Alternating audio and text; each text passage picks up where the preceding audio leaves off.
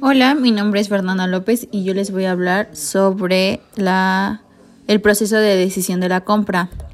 En primera parte tenemos la contextualización. Es el marketing siempre ha tenido un, un especial interés en el comportamiento del consumidor y el proceso de conocer la razón por la cual el cliente compra determinado producto y qué hace para convencerlo. El modelo que, manejamos aquí es de cinco etapas. Primero el reconocimiento del, del problema, la búsqueda de información, la evaluación de alternativas, decisión de compra y comportamiento post-compra. Primero tenemos eh, los tipos de decisión de compra, que es Primero, la extendida se da cuando el comprador reconoce una necesidad o deseo y busca la manera de satisfacerlo. La limitada, cuando el comprador tiene una experiencia previa de compra o una, una expectativa o conocimiento técnico. La rutinaria es aquella que tiene lugar cuando la compra del artículo es parte de la costumbre.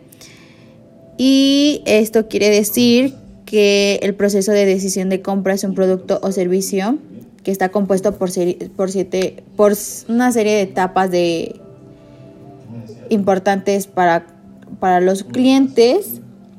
Eh, la duración también depende si les llama mucho la atención la compra, si, si valió la pena y, por ejemplo, eh, qué actitudes también tienen después de la compra, ya que muchas cosas, no sé, muchas veces solamente los compran por, por interés el momento, pero después no, pues no le ven como otro chiste, jamás lo vuelven a ocupar o algo que no llama la atención o por ejemplo eh, los juguetes de los niños que el primer momento o sea les llama mucho la atención y juegan y así pero ya el otro día los dejan ahí botados.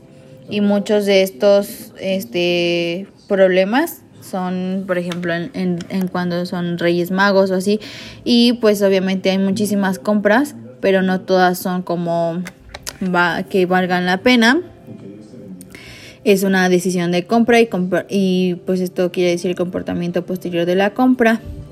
Es importante estar consciente de, pues obviamente cada individuo tiene sus propias necesidades y creencias para lo que compra y es muy distinto cada persona.